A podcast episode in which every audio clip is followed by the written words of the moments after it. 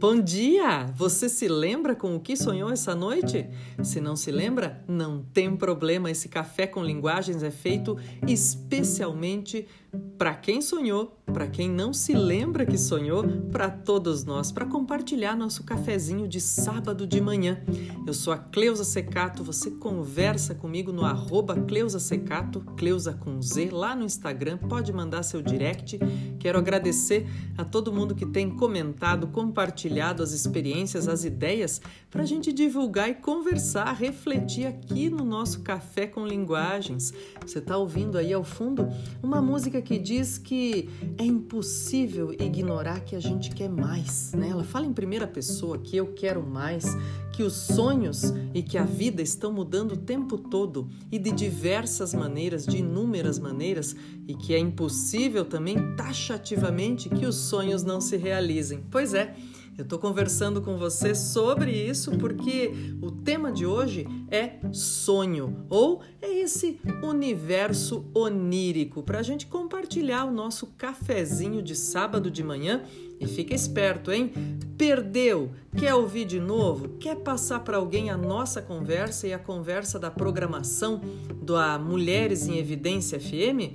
A gente tem fica em formatinho lá de podcast no YouTube, Mulheres em Evidência. Então você pode ouvir de novo, pode passar para frente, compartilhar com alguém um trecho ou o programa ou os programas da Mulheres em Evidência. Se você está ouvindo aí na, na internet, direto no site, né? mulheresemevidenciafm.com, lá em cima no cantinho esquerdo dá um play no azulzinho e você escuta a programação completa o tempo todo ao vivo. E olha só, também a gente tem um aplicativo no Google Play. Então, fica esperto para Android aí, se você quiser, baixa e escuta a gente, acompanha a gente, faz companhia para a gente, viu? Nesses tempos de isolamento, ter essas companhias virtuais tem sido fundamental para todos nós, né? E é isso mesmo, então, que os sonhos sejam muito produtivos, muito interessantes para nós todos, porque a gente está no nosso primeiro café com linguagens de primavera, pessoal.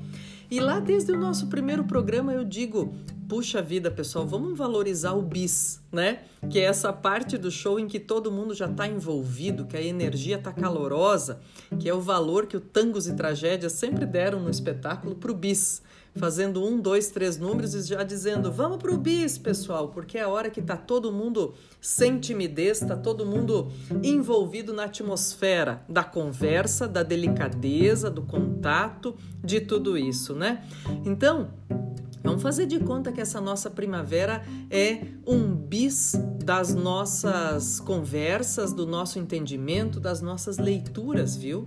E eu quero convidar você para sonhar de fato, com bastante força, com bastante cuidado, com bastante atenção, o que você quer para a sua primavera, né? O que, que a gente quer para a gente individualmente e para as pessoas à nossa volta da nossa primavera e na nossa primavera, viu?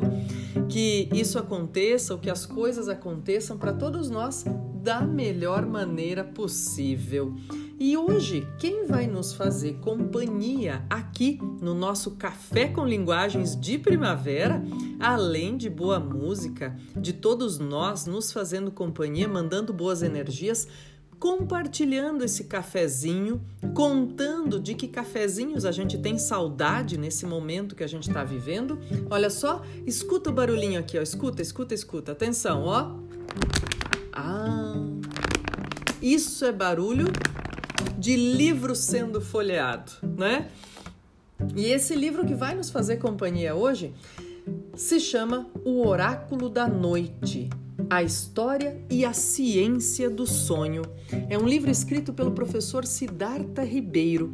E claro, assim como eu fiz com várias publicações já aqui, começando lá pelo nosso primeiro programa em que eu compartilhei vários trechos da biografia da Elis Regina e disse que faria uma espécie de entrevista com o livro biografia, Vou fazer isso aqui também com o oráculo da noite e a nossa conversa não esgota o tema, ao contrário, é um ponto de partida, uma referência, quem sabe um complemento ou até aquela chamada de atenção para um aspecto da vida que a gente não tinha pensado ou tinha parado de pensar a respeito, né?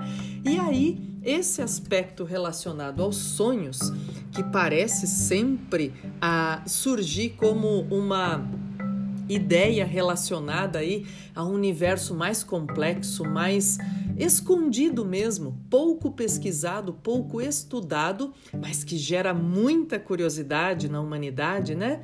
E a gente vai conversar um pouquinho então contemporaneamente sobre o que nós temos relacionado ao sonho, né? Primeiro, uh, o que me chama a atenção, quero compartilhar com vocês, olha só, essa ideia muito feliz, muito oportuna do professor Siddhartha Ribeiro de colocar o um nome no livro de O Oráculo da Noite. Vou comentar com vocês que na Grécia, o oráculo mais famoso e que ficou conhecido como o Oráculo dos Oráculos, né? É o Oráculo de Apolo, em Delfos. E conta a história, conta a narrativa, né, que um pastor de ovelhas teria chegado perto e visto que subiam alguns vapores, e ele teria, a partir desses vapores que subiam da terra lá, entrado em transe e começado a dizer algumas coisas que foram interpretadas depois e tudo isso. Bom, salvaguardada a narrativa e os jeitos que a gente quer contar ou referir a existência de coisas, a existência de fatos, né? É, a gente tem uma uh, voz que é a voz das pitonisas, né, que eram as pessoas, as mulheres que recebiam esses vapores lá no oráculo e que aí começavam a falar depois. E essas falas eram interpretadas como premonições, previsões, como indícios mesmo de é, ideias futuras, de situações a serem vividas pelas pessoas. E quando fala aqui nos sonhos como o oráculo da noite, vem para gente de maneira figurativa, mas muito clara, a percepção de que, olha só, quantas vezes ou em quantas situações a gente já não se viu diante de pessoas interpretando os próprios sonhos ou interpretando os sonhos dos outros, ou mesmo isso é tão recorrente que a gente tem registro de livros, obras, manuais que interpretam sonhos, sinais, imagens, simbologias em sonhos, não é mesmo? Veja só, e agora, hein? Durante o processo de pandemia, me conta quantas vezes não aconteceu? E tem muita gente me contando isso. Quero agradecer os relatos das pessoas que me contaram durante a semana aí na preparação para o programa. É, quanta gente não sonhou que tinha esquecido a máscara em casa, hein? Então, assim, é, me parece que é, é um sonho recorrente que muita gente tinha antes da pandemia de ah, sonhei que estava andando na rua e estava sem roupa, né? Aquele sonho assustado assim que de repente a gente acorda e diz: "Ai, meu Deus, o que que aconteceu?", né? E acorda com o coração palpitando. Agora o sonho é: "Puxa vida, hum, esqueci a máscara, tenho que voltar correndo porque senão não posso entrar nos lugares, não posso ir a lugar algum", né?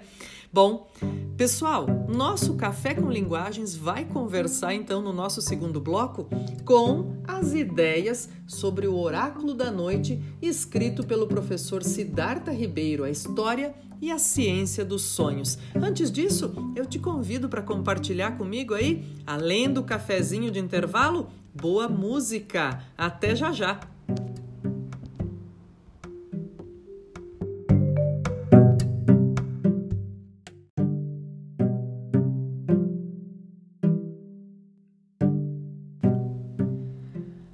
Estamos de volta. Os sonhos simplesmente refletem aquilo que acontece ao sonhador agora. É uma frase que está na página 17 do livro O Oráculo da Noite, do professor Siddhartha Ribeiro.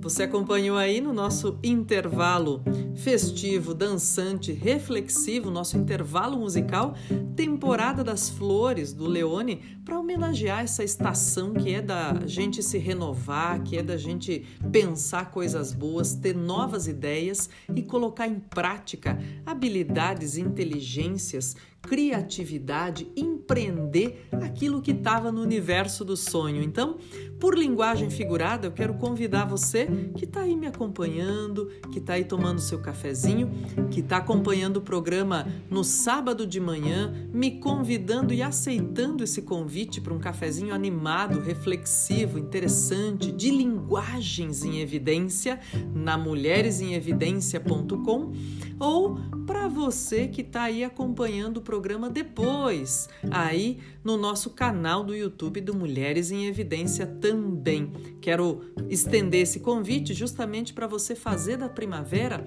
esse momento de renovação em todas as acepções que a palavra proporciona, viu? É hora de colocar em prática aquilo que você estava sonhando faz tempo ou Diz, puxa vida, não tinha pensado em nada para renovar as minhas maneiras de fazer, as minhas maneiras de viver. Olha, temporada das flores aí, é o que diz o Leone, né? Me espere que eu tô chegando, porque agora é a vida em flores. Vem aí a temporada das flores, as tardes de sol a pino, né? Então, Vamos contribuir para que individual e coletivamente a gente tenha mais tardes no sentido figurado e no sentido específico aí de sol a pino, né? E a música da Tina Turner, inconfundível aí, que pode ajudar a gente a levantar o astral quando a gente está meio assim cansado, é, às vezes até mal-humorado, com muita coisa que parece que não está girando, não está engrenando, né? Puxa vida, sonhar e agir para a gente ser o melhor. Claro que o melhor é sempre um parâmetro subjetivo, muitas vezes, na maioria das vezes, né? Mas ao mesmo tempo, fazer o que a gente pode de melhor, compartilhar o que a gente tem e vive de melhor é coisa boa, né? Para a gente se tornar e tornar as coisas à nossa volta muito the best. E the best esse nosso cafezinho aqui, essa nossa conversa animada essa nossa prosa entre um gole e outro, entre um café e outro. E olha só, por etimologia, ou seja, por origem da palavra, eu quero convidar você, além de a gente ter conversado já sobre o oráculo, né, sobre esse, é, essa espécie de narrativa que conta aí um futuro daquilo que se é, ouviu ou viveu no sonho, convidar você para refletir sobre o onírico e sobre o sonho, né? Interessante isso, porque o onírico é, é uma palavra, é um adjetivo que vem do grego, que vem da palavra sonho, das, da palavra sonhos em grego, oneiros, né? E o sonho vem do latim. Então, o substantivo que a gente tem em português vem do latim somnium. E o onírico vem, que é o adjetivo para detalhar para descrever esse universo do mundo dos sonhos, vem do grego oneiros. Então veja só, das duas línguas clássicas, né, que perfazem aí o que dão muitas palavras para o português, lembrar que o português é proveniente do latim, com muita incursão de palavras gregas, como já o era o próprio latim, né? Mas falando aqui, ó, gente, num trechinho então que vai dar conta dessa origem latina do sonho em português, Lá na página 19 do livro do professor Siddhartha, diz assim, ó: A palavra sonho do latim somnium significa muitas coisas diferentes, todas vivenciadas durante a vigília e não durante o sono. Realizei o sonho da minha vida, meu sonho de consumo. São frases usadas cotidianamente pelas pessoas para dizer que pretendem ou conseguiram alcançar algo. Todo mundo tem um sonho, no sentido de plano futuro. Todo mundo deseja algo que não tem. Por que será que o sonho, fenômeno normalmente noturno, que tanto pode evocar o prazer quanto o medo, é justamente a palavra usada para designar tudo aquilo que se quer ter é um questionamento que termina esse parágrafo bem reflexivo e que traz à tona um compartilhamento de é, argumento mesmo de conhecimento comum, né? À medida que ele vai dizendo, que ele vai mostrando para a gente essas frases de realizei o sonho da vida ou meu sonho de consumo, todos nós compartilhamos desse conhecimento de mundo, dessa ideia ou dessa frase que já vivenciamos ou que pensamos em vivenciar. E por isso eu deixei aqui ao fundo para a gente ir acompanhando a melodia na interpretação da Grace Jones, mas que é nostalgicamente e originalmente interpretada pela Edith Piaf, La Vie en Rose, né? Que para mim representa uma canção muito primaveril e também muito providente quando a gente pensa assim, ó, em olha só, que sonhos a gente quer ou como é que a gente pode embalar os nossos sonhos na vida enquanto ela acontece, né? Enquanto ela segue, enquanto nós seguimos com as coisas do cotidiano. Bom, e aí eu vou mais um trechinho aqui do livro porque tem coisa bem boa para trabalhar nessa ideia bem específica do que esse sonho concreto, né? pode parecer um paradoxo, mas essa análise concreta do sonho é, aparece aqui no livro do professor Siddhartha. Ele vai dizer: olha, o repertório publicitário contemporâneo não tem dúvidas de que o sonho é a força motriz de nossos comportamentos, a motivação íntima de nossa ação exterior. Desejo é o sinônimo mais preciso da palavra sonho. Olha que interessante, né? Desejo é o sinônimo mais preciso da palavra sonho. Nesses casos, dessas frases que a gente acabou de falar, sim, desejos são esses sonhos que nós colocamos como algo a ser alcançado. E é isso que estava lá na música que embalou nosso primeiro bloco, na Dreams. E aí. É, esse ponto de relação aí para dizer como o universo daquilo que a gente sonha incontrolavelmente na noite e daquilo que a gente sonha como projeção no dia, às vezes esse universo está é, em distribuição complementar, às vezes esse universo está em perfeita conexão, né? Então, é, que interessante também, eu imagino que é, todos ou cada um de nós tem uma experiência aí com algum sonho marcante. Sabe aquele sonho que um amigo teve com você e depois se diz: Nossa, eu não tinha contado isso para ninguém e era uma coisa que estava acontecendo, ou era uma coisa que ia se realizar? Ou aquele sonho que você tem e depois concatena com alguma coisa que aconteceu na realidade e fala, puxa vida. E também tem aqueles sonhos assim que a gente diz, mas do nada, que coisa interessante, ou que coisa. Quer dizer, como trabalha né, é, a nossa mente enquanto a gente dorme. E sabe que tem uma é, recomendação aqui que ele vai é, trabalhar, dizendo assim, ó, que é recomendado desde a idade antiga para estimular a rememoração onírica. Então, quem quiser pode testar esse exercício. Olha só, ele diz assim: Descrever os sonhos imediatamente ao despertar é uma prática simples que enriquece enormemente a vida onírica, a vida desse universo do sonho, né? Em poucos dias, quem jamais os recordara começa a preencher páginas e mais páginas de seu diário de sonhos, ou o sonhário, recomendado desde a Idade Antiga para estimular a rememoração onírica. O sábio Macróbio postulou lá no século V que a pesquisa onírica dos sonhos depende primordialmente do registro fidedigno do sonho relatado. Quer dizer, depende assim, ó, do registro mais fiel possível do sonho relatado. Já no século XX, 15 séculos depois, gente, olha só, os psiquiatras Sigmund Freud e Carl Jung fizeram a interpretação desses registros uma nova ciência sobre a mente humana, a psicologia profunda. E ele diz: olha, mas não é preciso frequentar o divã psicanalítico para relatar e interpretar sonhos. Basta um pouco de autossugestão antes de dormir, com a disciplina de permanecer imóvel na cama ao despertar, para que a prolífica, ou seja, produtiva, caixa de Pandora se abra. A autossugestão pode consistir em repetir um minuto imediatamente antes de dormir. Vou sonhar, lembrar e relatar.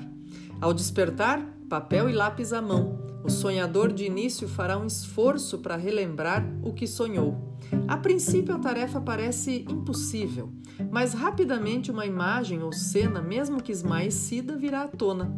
A ela o sonhador deve se agarrar mobilizando a atenção para aumentar a reverberação da lembrança do sonho. Bem, ele está sugerindo aqui que essa ideia, esse universo né, do sonho, pode ser estimulado. Ele está sugerindo, claro, cientificamente, né, por pesquisas, por relatos, por é, teorias já fundadas e aplicadas, que quem diz assim, eu nunca me lembro dos meus sonhos, pode treinar e se tornar capaz desse exercício, não só de sonhar, relatar, como de interpretar esses sonhos. Bom, e nessa ambivalência de sentido, do sonho como relato da nossa mente enquanto dorme, ou do sonho como desejo no mundo real, vou convidar você para mais um intervalo musical. Já já a gente volta e continua conversando com as ideias do professor Siddhartha.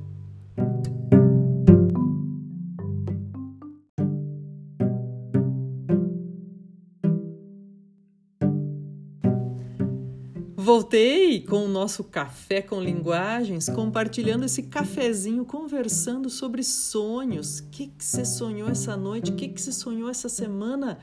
Já sonhou que estava sem máscara e não podia entrar nos lugares, é, durante essa pandemia? Olha só, quero mandar um abraço especial pro Tiago Bigode, meu amigo compositor da Pisciana, que a gente ouviu aí como uma das músicas do nosso intervalo. Ele tem um trabalho muito bonito com várias parcerias que fez uma música para cada signo. E esse da Psiana que diz: olha, nossa, né, tá lá com a lua em sonho. Então tudo isso diz é, meu coração é de carnaval, minha alma é de carnaval, né? Minha alma, minha alma é de carnaval. E o coração, tá legal? Ah, cinco pontos de safena e assim vai, né? Então, uma letra bonita, reflexiva, um beijo pro Tiago e a Noite Sonhei Contigo, uma música bonita de um compositor que também é pouco conhecido por nós, compositor intérprete, o Kevin Johansen, argentino que, olha, tem feito muitas aparições nas redes sociais agora ao longo da pandemia, com live, com é, parcerias musicais, com conversas, enfim é, é, um cara que vale a pena conhecer. E a Noche Sonhei Contigo, veja só a relação que ele faz aí nos versos iniciais. Ele diz: Mas eu não estava dormindo, ao contrário, eu estava bem desperto, né? Então, para a gente é, entender também e continuar nossa conversa sobre os sonhos, como esse universo da noite, universo do sono mesmo, muito próximo, né? A ideia de estar dormindo, ou de como a nossa mente funciona enquanto a gente está dormindo, e também do sonho como desejo, como querença ou bem-querença, né? Bom, e aí, eu queria aproveitar para citar um, mais um trecho aqui da página 20, que aparece no livro do professor Siddhartha Ribeiro, O Oráculo da Noite, a História e a Ciência do Sonho. Se você não estava conversando, compartilhando seu cafezinho com a gente até agora, quem está nos fazendo companhia hoje é o neurocientista Siddhartha Ribeiro, O Oráculo da Noite, a História e a Ciência do Sonho. Um livro que nos faz ficar mais curiosos, esclarecidos e entusiasmados sobre o que a gente tem de história, bem no sentido né, é, antropológico, psicanalítico, histórico propriamente, literário, além de referências de biologia molecular e neurofisiologia tudo isso relacionado ao sonho, né? Então ele que está nos fazendo companhia aqui, e eu vou direto para uma referência histórica que está aqui na página 20. No discurso I Have a Dream. E aí na hora você já se lembra, ah, é o discurso do Martin Luther King. É isso mesmo, olha lá. O reverendo Martin Luther King colocou no centro do debate político norte-americano a necessidade de justiça e integração racial. Num país construído por escravos africanos, seus descendentes eram obrigados a construir o sonho americano. Ora, quem de nós nunca ouviu essa expressão, não é mesmo, gente? Mas proibidos de fruí-lo, quer dizer, proibidos de desfrutar desse sonho americano. Líder da luta pacífica, mas obstinada pelos direitos civis nos Estados Unidos, agraciado com o Prêmio Nobel da Paz em 64, O Dr. King foi assassinado a tiros quatro anos depois, em 68. Então lá se vão mais de 50 anos, não só do discurso, como também, o discurso é de 63, como também do assassinato do Martin Luther King lá em 68, né? Morreu King, mas não o sonho, que vicejou e progressivamente abriu espaço para a diminuição da desigualdade racial no país. Em tempos de presidente Donald Trump, quase 700 mil pessoas aprovadas no programa de legalização de imigrantes da era Obama, por terem chegado aos Estados Unidos antes de completar 16 anos, lutam agora desesperadamente para permanecer no país onde passaram a infância e a adolescência. A maioria dessas pessoas nasceu no México, em El Salvador, na Guatemala ou em Honduras. Vivem num limbo e são chamadas de dreamers, os sonhadores. Bom, uma força tão poderosa como essa requer explicação. E olha só, tem duas perguntas cabais aqui, fundamentais para a gente entender ou para a gente começar uma reflexão produtiva sobre isso, né? E ele põe assim no livro, ó, o que é afinal o sonho e para que serve? E ele diz, calma lá, né? Porque para dar resposta a essas perguntas, exigirá primeiro entender como se originou e evoluiu um estado mental. Para os nossos ancestrais hominídeos, a constatação de que o mundo onírico não é real deve ter sido um mistério renovado a cada manhã. Mas o advento da linguagem, daí, olha só, nosso café com linguagens aqui. Toma um golinho do seu café, compartilha comigo, vamos lá? Porque entre um gole e outro, a reflexão é sempre boa e produtiva, ó. Mas o advento da linguagem, da religião e da arte com certeza deu novos sentidos aos símbolos enigmáticos do sonho. Curiosamente, esses sentidos foram muito semelhantes em diferentes culturas ancestrais. Essa é uma pista importante em nossa busca por decifrar sonhos.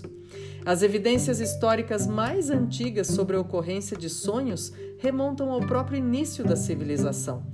Todas as grandes culturas da antiguidade apresentam referências ao fenômeno onírico, marcadas em, ca em cascos de tartaruga, tabletes de barro, paredes de templos ou papiros. Uma das funções mais frequentemente atribuídas ao sonho é a de oráculo capaz de desvendar o futuro, determinar presságios. Aliás, que palavra bonita essa, né? Presságios. Quero desejar que todos nós tenhamos bons presságios primaveris, viu? Isso alimenta a alma, isso enobrece o espírito, isso dá, como diz na letra da Psiana aí, minha alma é de carnaval. Minha alma tá festiva porque é primavera, né? Diz ler, determinar presságios, ler a sorte e adivinhar o desígnio dos deuses. Os sonhos eram levados muito a sério na Grécia Antiga, situando-se no cerne da medicina e da política. O mesmo ocorreu em civilizações mais antigas ainda, como no Egito e na Mesopotâmia, gente. Então, olha só, diz: bom, mas sempre, sempre, sempre a ciência esteve de acordo aí e entendeu o sonho como algo produtivo e que fazia parte das nossas vidas e merecia estudo, merecia virar uma teoria que recobrisse vários fatos, várias situações? Não é bem assim, né? E lá na página 255 desse livro que eu super indico, gente, O Oráculo da Noite, do professor Siddhartha Ribeiro, ele vai dizer assim: Hoje já não resta dúvida de que, para além do papel do sono no processamento das memórias, os sonhos têm significados específicos para os sonhadores. Essa verdade tão evidente para quem presta atenção aos próprios sonhos foi negada de múltiplas maneiras distintas por diversos cientistas e filósofos anti-freudianos, quer dizer, anti-século XX, né, que brandiram o sono REM como evidência cabal da relevância onírica, da irrelevância onírica. Por que perder tempo investigando relatos subjetivos de alucinações noturnas quando existe um estágio fisiológico mensurável do alcance de qualquer pesquisador sério e minimamente equipado? Esse movimento REM dos olhos quando nós estamos em sono profundo, que deu nome a uma banda que tem composições belíssimas, que a gente vai ouvir aqui em momento oportuno no nosso programa Café com Linguagens. Tá dizendo aqui nesse capítulo, ó, sono REM não é sonho e por isso são duas coisas distintas que merecem cuidado científico e cientificidade distintos também, viu? Então diz, olha, quando a ciência negava o sonho, pré-século XX, não faz tanto tempo assim em termos históricos, um grãozinho de areia. Bom, quero convidar você para ficar um pouquinho mais comigo toma seu cafezinho, vem para o nosso intervalo dançante, festivo, primaveril. Eu já volto para o nosso último bloco e para convidar você para o nosso programa da semana que vem. Até já!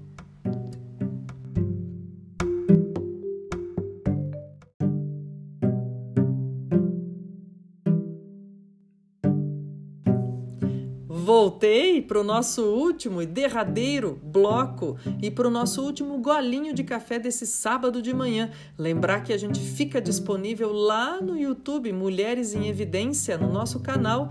Nossos programas ficam lá para você acessar, ouvir de novo, ouvir as músicas, passar para frente, conversar com as pessoas sobre os nossos temas. E eu tô curiosa para saber quem você levaria para uma ilha deserta, hein? Bom, Antes de fazer, de nutrir essa pergunta especulativa para o nosso próximo programa, eu quero compartilhar com você para dizer ó, que sempre é tempo. E sabe aqueles projetos engavetados? Tira da gaveta, sopra a poeira e vamos colocá-los em prática ou pensar em maneiras de realizar nessa primavera, hein? Quer ver? Olha só, na página 383 do Oráculo da Noite, o professor Siddhartha diz o seguinte: Este livro tem sua origem em 1992, quando Varela e Maturana fizeram minha cabeça na ilha de Clioé, de, de Chiloé, perdão. A decisão de pesquisar os sonhos veio em 1995, em Nova York, no início do doutorado na Universidade Rockefeller. O texto propriamente dito começou a ser planejado em 2001, durante o pós-doutorado na Universidade Duke, em Durham. E em 2007 prometi à editora Globo um livro sobre sonhos, mas não o escrevi e afinal fui gentilmente liberado do compromisso. As ideias foram amadurecendo até que em 2015 o convite irrecusável da Companhia das Letras fez o projeto decolar. Bom, você veja só, foi um projeto, foi uma sementinha ou foi um grãozinho de areia que foi virar pérola só mais de 20 anos depois. Então é lá de 92 e é em 2015 que o projeto vai ser posto em prática. Isso é um bom ensinamento para a gente aprender que é, um cisco no olho, que um grãozinho de areia que incomoda aqui ou acolá pode virar uma grande pérola nos nossos dias e nos nossos projetos de vida pessoais e profissionais. E eu quero me despedir de você mandando um beijo, um abraço carinhoso, muito afeto, muita energia boa para a semana que vai se iniciar, para a nossa segunda semana de primavera aí e perguntando para você, hein? É temática do nosso próximo programa. Quem você levaria para uma ilha deserta, hein? Ao som aí que a gente ouviu essa pergunta do Cleiton e Cledir, vamos saber, mamma mia, quem você levaria para uma ilha deserta, hein? Conversa comigo, arroba Cleusa Secato, lá no Instagram, manda seu direct, me conta aí. Até sábado que vem, nosso café com linguagens compartilhado, de casa para casa, com toda a pesquisa e dedicação para você e com você. Tchau, tchau!